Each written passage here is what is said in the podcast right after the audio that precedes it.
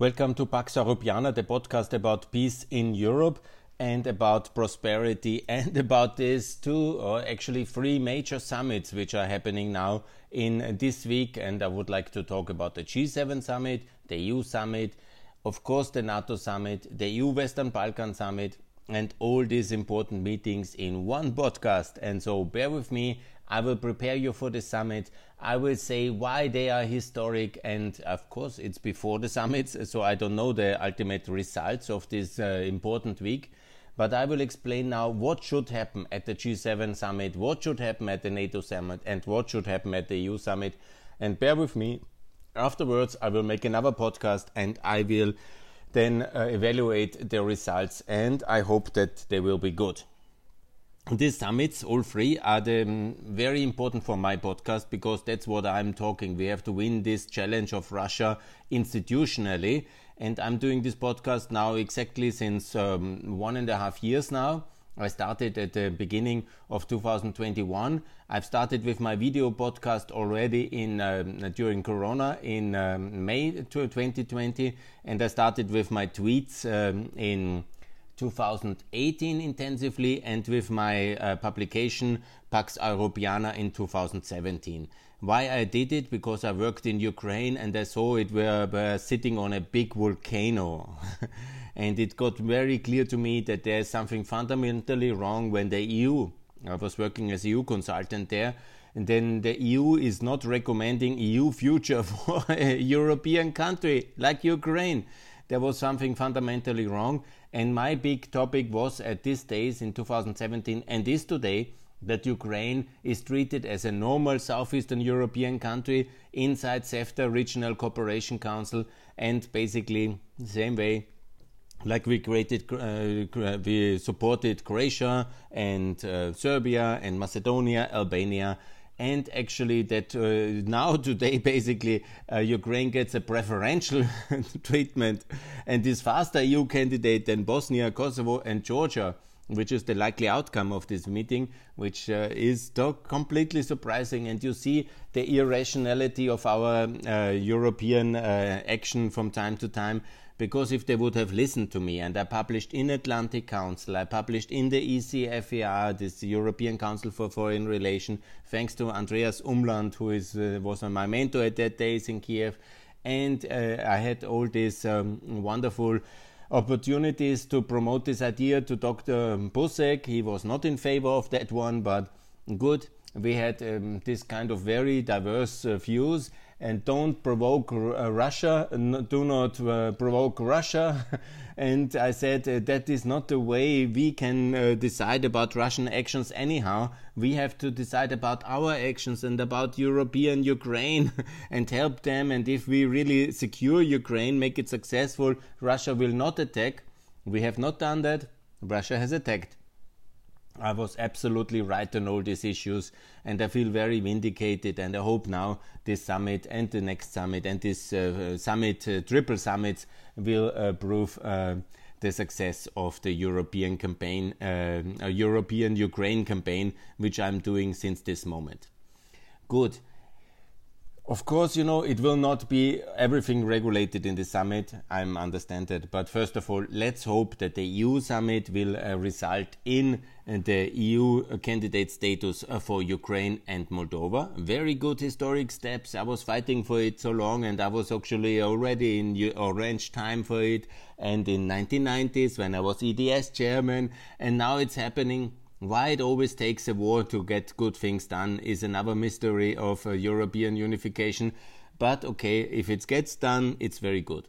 Already I hear the noises of Peer Steinbrück, who is a special enemy of mine from the, the German uh, Social Democratic former Minister of Finance, that this is just um, a war related thing. We will never accept uh, Ukraine in the EU.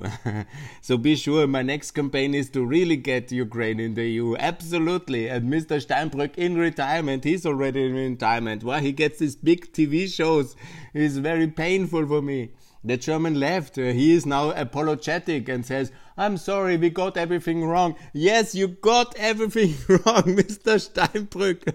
you got everything wrong on taxation, on uh, fighting uh, tax evasion so brutally. You got everything wrong in the financial crisis. You got everything wrong on Russia. You got everything wrong on energy. Say it louder.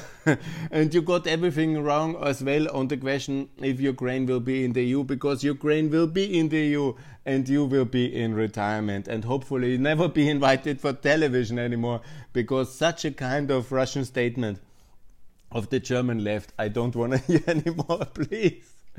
Anyhow, that was a really very bad television yesterday. Yes, so we have the situation to get Ukraine and Moldova in uh, the candidate status, and then obviously we need also Georgia. And now we see how artificial this kind of division between potential EU candidate status and candidate status is. In the brunt of the war, Ukraine gets it immediately after five years being completely rejected and not even getting potential EU candidate status. Yeah? Hello, Europe! And now Georgia doesn't get it because they have a bit of a pro uh, Russian government and they have not joined the sanctions and they have media freedom issues and the opposition is very actively lobbying against it in Brussels, so they get the same status like Bosnia and Kosovo. So why to discriminate these three countries? if Ukraine that is at war and it's obviously a big challenge, yeah, I will talk about that one. Doesn't get uh, gets the EU potential candidate status. Why not give it to Georgia and uh, to uh, Bosnia and uh, to Kosovo? The countries we created in the case of Bosnia and uh, Kosovo, uh, Mr. Macron, that you have recognized in that conditions. That Mr. Macron has some kind of blind spot on the Muslim eye is something very tragic for him and of course they must be also it's also because uh, it's the racism and xenophobia of France against Muslims which is uh, blocking this two predominantly Muslim countries which we have intervened uh, to protect from the Christian Milosevic the genocidal Milosevic yeah so who is against our creation, which we defended with our arms, like Bosnia and Kosovo? Mr. Macron, that's completely crazy. you must treat them the same, uh, like everybody else. And also Georgia, it's very squeezed between Iran, Turkey, and uh, Russia. They need our support. Do you want to leave them again to Russia like the last time in 2008, you're Mr. Sarkozy? Mr. Macron. That's crazy. Appeasement does not work. Anybody at home in Paris? Anyhow, I shouldn't be so critical to Macron because seemingly in the case of Bulgaria he made some action and I will talk about that one. But let's make it very clear. We have defended, created, liberated and developed Bosnia and Kosovo. Now to abandon our then stepchilds, it's totally crazy. And also in the case of Georgia, it's the ultimately wrong policy. So let's come back then to the Balkans, uh, because there's of course a, even the threat of not appearance. It would have been no problem if if Serbia doesn't appear at the Western Balkan summit. That would be for me no problem, because Mr. Vucic has proven in this war that he is a Russian asset in everything but the name. he has been not uh, supporting us, and he is really big problem but at least he wants to be in the EU. That seems to be also true. He doesn't want to be in NATO. He is very much in with Russia. But at least, you know, what happened is they have all been united. I think it's at this moment, this summit, and it's very good. So suspend Serbia EU candidacy. Very good. But get the NATO allies, Macedonia, Albania, Montenegro in the EU 2024. It's absolutely possible. They can vote in the European Parliament elections. We can make some transition uh, um, uh, guidelines moving in, but they can be politically in the European Union because they are politically in NATO and they are aligned with our foreign policy. And the preparations are all ready in Macedonia and in Montenegro and in Albania. And it is only in Russia's interest to destabilize these three countries permanently in the last five years. And if we then destroy the European perspective of this country, then the oppositions will win and they will be closer to Russia. Hello, everybody in Brussels. It's very annoying, our policy. Again, I repeat Euroization, fast track membership of the customs union, and the NATO allies which are fully aligned with our foreign policy, can be in the European Union 2024 and all the others in 2029. Yes, Mr. Steinbrück. Ukraine as well, it's absolutely possible. And it's even the better policy because inside we have much better access to these countries. We have much better um, regulatory access. We can really work very well together and we can achieve much more together in this uh, European Union when they are inside. Outside, it's really very deeply problematic. Yeah? And that's what we should do. Good. That is the point here on the Western Balkans. And obviously, I was clear enough. I think I was clear enough what should happen. Let's sum it up. It should be fast track enlargement for the NATO allies. Very good. We have three of them. Let's get them in. They can vote in the European Parliament 2024. It's not a big problem. It's five and a half million people. It's not financially very problematic. Montenegro, North Macedonia, Albania inside. Very good. And then we have then five more years for the other six countries, which all should recognize Kosovo first of all, and then also join NATO first of all, and then adopt the euro first of all, and then align with the foreign policy. Hello, Serbia.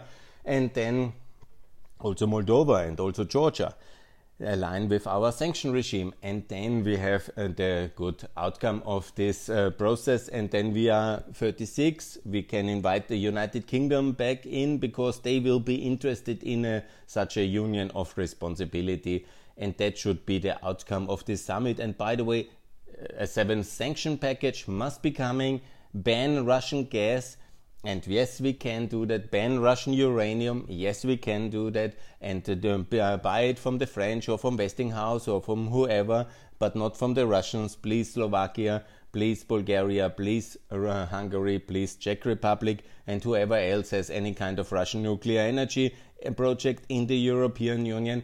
This must be stopped. And also, Austria, Germany, cut the gas because we don't want to fund Putin's war. And Schwarzenegger is absolutely right. We fund his state and he can live without it. We can live without it. It's absolutely fine. We just have to in, speed up our energy transition. And yes, we can use nuclear and coal for some years longer because we used them for 50 or 70 years in the ca uh, case of nuclear and 250 years or 2500 years in the case of coal. And we will survive but we have to be independent of Russia. So that's very clear. So let's build the energy union and let's make that very clear. Yes, we are here online. I have uh, not lost the recording.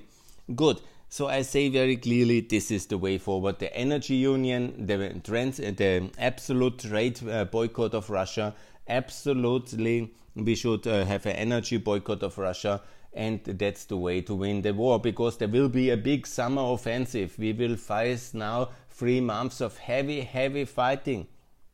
We need another NATO summit already in October and another EU summit there will be anyhow, but we need uh, to convene all the forces again because we have not supplied Ukraine with enough in order to win. And that should be also the outcome of the G7 summit, of the NATO summit we have to now institutionally win, of course, when I now come to the economic issues. We need also to institutionally win financially industrial.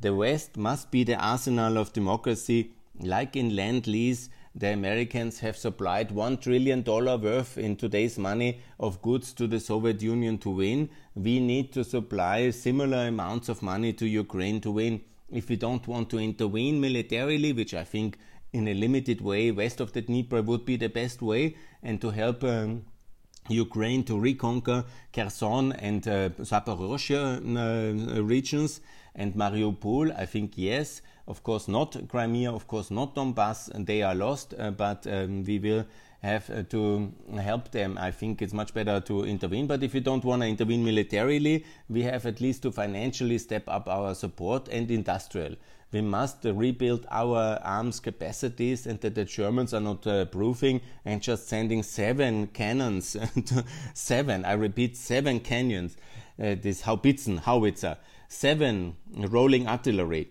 That's what it is ultimately. Seven. I think Putin will not be impressed. Yeah? So let's send 700. And there are 700 howitzers in Europe and in the US. So let's send 700 and he will be impressed and we will win. So we have to build the arsenal of democracy like the United States was for Western Europe. We have to do the same for Ukraine. Free Ukraine, it was what free Germany was back then, and what the, UK was in the first, uh, in the Second World War. So that's simply the logic. UK first, and then Germany, Western Germany, and now Ukraine. And we have to drive back the Russian authoritarianism and aggression ever further to the east. Yeah? And so that's uh, the logic. So let's support it uh, with this arsenal of demo- uh, democracy, with a very serious uh, rearmament effort and a supply effort. And what we have done up to now is absolutely not up to the task. They need more ammunition, more tanks, more artillery, more of everything. And most of all, they need, of course, our industrial capacity, but they need, of course, their rockets and all these other things. But what they need is, of course, financial support. So I call again because the EU summit must also make a financial package which is worth 1.5 trillion, twice the corona, and here all the costs of the energy transition, softening the blow of the energy embargoes, and also of the agricultural embargo, soften the inflationary price increases in these two factor markets, um, build the energy uh, infrastructure in Eastern Europe and the infrastructure uh, physically to get Ukraine's resources towards the European internal market. All this must be built and financed and funded by the European Union 1.5 trillion. But as well, the Americans have to do more, the Japanese have to do more, the Canadians. We have to step up our effort for the reconstruction of Ukraine, for the integration of Ukraine in the European Union and all the other eight countries as well for the infrastructure, for the energy transition, for the agricultural integration of Ukraine, and that will be long term very positive.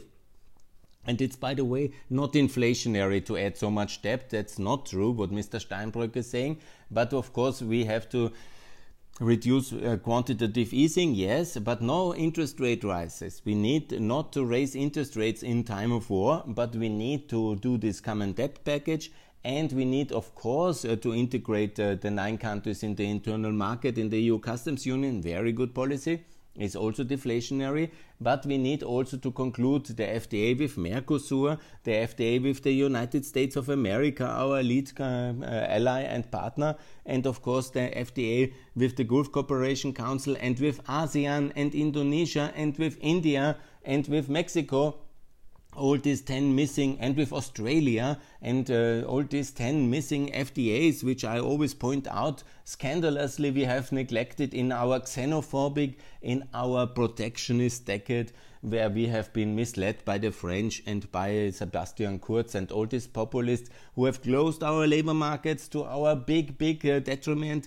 They have closed our goods markets. They have not concluded any big FTA That is shameful and that must come to an end and that's what i call as well we need more free trade in the world we need less protectionism less autarky and all this bullshit and of course trade changes the world. Obviously it opens the world but trade between countries of goodwill. And by the way even with china we have to do more trade and we have to conclude this um, CAI agreement because we have to break China away from Russia because the evil empire is Russia and nobody else but Iran, of course, and some small proxies like Venezuela and the Hezbollah and, and North Korea. There are some really evil countries in the world of this league, but uh, the most important is, of course, and the most aggressive and the only real nuclear powered aggressive state which is ready for imperial reconquest is Russia and nobody else. So let's contain and defeat Russia, and the world will be a much better place. And first of all, as in the First Cold War, we have to win the Second Cold War in the economic terms, institutionally, and that's why it's so important to enlarge NATO and to make sure that Sweden and Finland are now member that the EU is uh, considering itself to join the NATO alliance because then we can squeeze the Austrians and the neutralists paid by Putin in Malta and in Ireland and in Cyprus, whereas the Cypriots anyhow are in favor of of NATO. So uh, we have uh, this uh, opportunity to squeeze them a little bit and uh, then to have all the EU countries in NATO and obviously also Kosovo, Bosnia must be in NATO. Hello, Mr. Macron, what is wrong with you? We liberated these countries for reasons we established them, and they are working, and it's very mean to say the contrary, and it's not factual. and it's absolutely degrading. So get them into NATO. That's very important. Get Austria in NATO. So all Central Europe is in NATO, but Serbia, and that will be also leading to regime change in Serbia. Because if Vucic is not changing towards the West, I hope that the people will change Vucic and they will opt for a pro-Western leader. Because otherwise they will be completely isolated. So that's for NATO. And obviously, we need also to convince Moldova to apply to NATO. And of course, Ukraine must be in NATO, the same like Georgia, the same as was Western Germany in NATO as a divided country. I'm very sorry. We cannot militarily unite uh, Ukraine. Ukraine will also not be able to do it themselves. So we have to invite a divided country like Cyprus, like Western Germany, and the best example for that is obviously Western German NATO and EU integration. That's the role model for Ukraine today. And I'm sorry because I'm very active for Crimea, always was and always will be. I want them to be free one day, but we have to win the battle for Donbass and Crimea institutionally.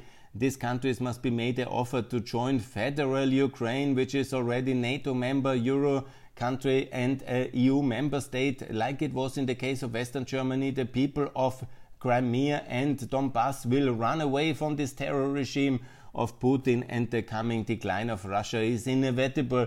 And that moment, the people of Crimea and of Donbass will vote to reintegrate themselves voluntarily, not by the force of arms, but by the force of economics and by the uh, magnetism of European prosperity. This is the miracle of the Balaton, where the, West, the Eastern Germans ran away in 89 to Prague and to Hungary, the Balaton Lake, and then to Austria because they didn't want to live in the misery. And the same will be true for the people of Donbass. And first of all, only we have to achieve one thing that is Ukraine in the EU, Mr. Steinbrück, Mr. Scholz, and that must be real membership. That's the way to get this done. And uh, also, let me make it very clear these three summits are not the end of the world when we have not uh, achievement in some areas, but I think we will have major achievements um, this week. Yeah? I will evaluate once it's done next week when the NATO summit is over, but we will have major achievements. Yeah? I think we will have the breakthrough. Bulgaria will give up the veto. Thanks a lot, Macron. Even when the Russians are now having broken this government and Putin has told this Trifunovic or whatever is his name of this populist party to break the government, to topple the government, but they will not make a veto. So we will have uh, Macedonia and Albania will start negotiations. That will be very decisive. I heard also visa liberalization for Kosovo might come. So when then we have the EU candidate status for Moldova and Georgia, the potential one uh, for um, um, for Georgia and uh, the uh, full one for Moldova and Ukraine, that's historic. Yeah? And if we achieve Sweden, Finland in NATO, at least uh, to have them officially confirmed as uh, soon to be members, because there needs to be a ratification process anyhow, we can also tackle the relationship with Turkey. Sorry, because Turkey, of course, is a major ally, it's a very important partner. They have devaluated their currency to the extreme while we have allowed them to stay in the customs union, which is a major issue for our competitiveness. Let's not forget, it makes the Turkish imports into the EU customs union very cheap, and that's where basically this uh, economic miracle of uh, Erdogan is based on our patience, on his devaluations, and on uh, the fact that basically he is stealing it from his people in an unprecedented way. Actually, inflation, what's happening today is that we are basically funding the cost of corona transition and of uh, the war with everybody, not by raising taxes, but by raising inflation levels good. That's not the perfect way, but in many ways, it's also not a disaster. It's equally sharing the burden uh, with everybody in terms of these huge challenges of the Ukraine war and of uh, the corona challenge and the corona pandemic. There is a certain level of fairness in that one. While it's not the most pleasant way, I'm always better for having um, it uh, done uh, clearer and better.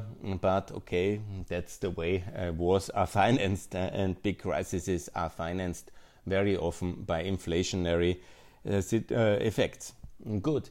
But what I want to say about NATO is enlargement must happen now. This is very important strategically. For Turkey, we need to have a different partnership.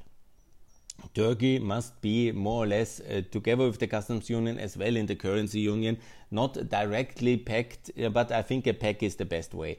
The euro would be maybe too much uh, for Turkey, but um, no, it would be the best solution would be simply to uh, have the euro in Turkey, in my view. And but no, there will be maybe some resistance on that one in Turkey, especially and also in some countries. But uh, instead of a political union, we should do economic union, uh, following our strategic union, and somehow not allow Erdogan to devaluate constantly and uh, so uh, back your neighbor. That's what we do. And so he shouldn't really complain about us. And for sure, he shouldn't complain and uh, stop uh, Sweden and Finland because that power we vested him and it's not uh, by membership, but it's not exactly like this. Yeah? we have uh, given Turkey this uh, benefit of membership, but not to abuse it. And let's not forget, yeah, let's not abuse our alliance, Mr. Erdogan, because our patience is running thin. So for Turkey, this is the economic partnership and the Eastern Partnership. As you know, I'm for the end of the present Eastern Partnership is anyhow now must be reformed when now the countries are joining. Uh, three of them are joining uh, the full EU direction. So it's much better to have an Eastern Partnership where Turkey is member and also the Central Asian countries and also Armenia and Azerbaijan. That's the new Eastern Partnership and Ukraine, Moldova, Georgia must be in the Regional Cooperation Council. Yes, I talked about the G7 summit, about the financial cost, about the trade, about migration. Yes, more openness to migration is the answer to inflation. Let's open our labor markets, please. Let's build a pan European labor market. Let's allow the Ukrainians and all Western Balkans to be permanently uh, open to our labor markets. That's the much better policy. That after this uh, decade of xenophobia, uh, xenophobia protectionism, anti-Americanism, and all these terrible European original sins, which uh, unfortunately um, uh, Russia has uh, promoted so much with, uh, with its disinformation campaign, it's now time to get this done. Yeah, that's my um, preview of this summit. I'm calling for decency. I have made uh, actually with this Vienna Goes Europe network. I was on Sunday at Vienna Heldenplatz to demonstrate for EU enlargement. It was amazing experience, and I loved it very much. Uh, so we really did a lot now uh, from the Austrian perspective, also on the activism side. And uh, now I was in Georgia. I reported about that one. You had the podcast, and now the summits are coming up. And I hope if the decisions are wisely made, then we will have a much better and a much uh, stronger Europe. But I'm sure they will not make everything good in just uh, uh, one um, week. So I hope that there will be also then enough to campaign for, especially for example Schengen membership of uh, Romania, Bulgaria, Eurozone of uh, Romania. Now we have Croatia in the Euro historic moment here. But why is Romania not in the euro? Why is Bulgaria not in the euro? Because of Russian influence in Bulgaria. I understand that. At least they are pegged, uh, but Romania should be also in the euro because that would make my case much better for Romania, Poland, Czech Republic, and Bulgaria in the eurozone. Then, of course, the argument for the euroization of the Western Balkans and to make Serbia this decisive offer of the euro for recognition of Kosovo, it would make it much more credible if Albania and Macedonia and Bosnia accept uh, and adopt the euro now. Unilateral, the same like Montenegro and Kosovo after the war 20 years ago. And of course, for Ukraine, there's absolutely no alternative for Georgia, Ukraine, and for Moldova these three countries must be euroized in order to put this multi-billion dollar Marshall Plan, if you want to call it Marshall Plan, but I prefer to call it Helmut Kohl Plan. God bless the great European. Let's not always name big things after um, General Marshall, who has great merits, but we can call it European uh, Helmut Kohl plan because it's about uh, German unification. It will also be then about uh, EU enlargement, which Mr. Kohl has prepared in the 90s. And the idea would be then also to have the euro, which he has also prepared. Yeah? So the logic to call it, uh, first of all, um, preparation for Ukrainian uh, unification, Helmut Kohl. Uh, preparations for EU enlargement and Ukraine and the Western Balkans, Moldova, Georgia in, in the EU, Helmut Kohl. and of course the euro for all of them. That's very much helmut kohl. So let's make it a helmut kohl plan. Let's honor the big european the great european with this name. And let's put uh, the people of um, the 67 million people of uh, these nine countries into the European Union with a big package of 1.5 trillion, with of course uh, fast track uh, Euroization and customs union in CEFTA and the Regional Cooperation Council, and that makes a lot of sense. That's the way to do it. And I outlined that on uh, outlined that uh, very um, uh, significantly and reasonable in my podcasts on my video podcasts. you can find them at Pax Europiana or at Günther Fehlinger uh, when you follow my channel at uh, YouTube. I have all 740 followers there. I'm very happy and I will keep you posted on new developments in the future and that's very good and I will do that in the coming weeks and months and that will be excellent yeah so uh, follow me on that one and please follow me on this podcast I will do uh, once every two week now over the summer as well um, update you. Next week, I will do one about the summit once the NATO summit is there and uh, Madrid. And I hope that we have all leadership and wisdom for unity because unity must be the answer to the Russian aggression. Unity and uh, more. Uh, courage for that unity is the logic of um, the response of the West towards the Russian challenge. And please punish everybody who is a PISA and uh, look at the finances, how much money they got from Russia in the last years uh, for betraying Europe. Yes, many of them did it. Very unfortunate. Yes, it's a tragedy, but we can fix this now, I think, and we will win in Ukraine. Let me conclude always with a Slava Ukraine. I say that we can win, but we need institutionally and financially and industrially and militarily and strategically and in terms of enlargement to put the right uh, decisions now online. I hope that they will happen in the coming days and I will keep you posted. Thanks a lot for Pax Europiana, for peace in Europe, peace by unity and strength of Europe and uh, the US, together NATO, EU, G7 to be very successful. I wish all participants wisdom and I will keep you posted about the results next week. Thanks a lot. Bye.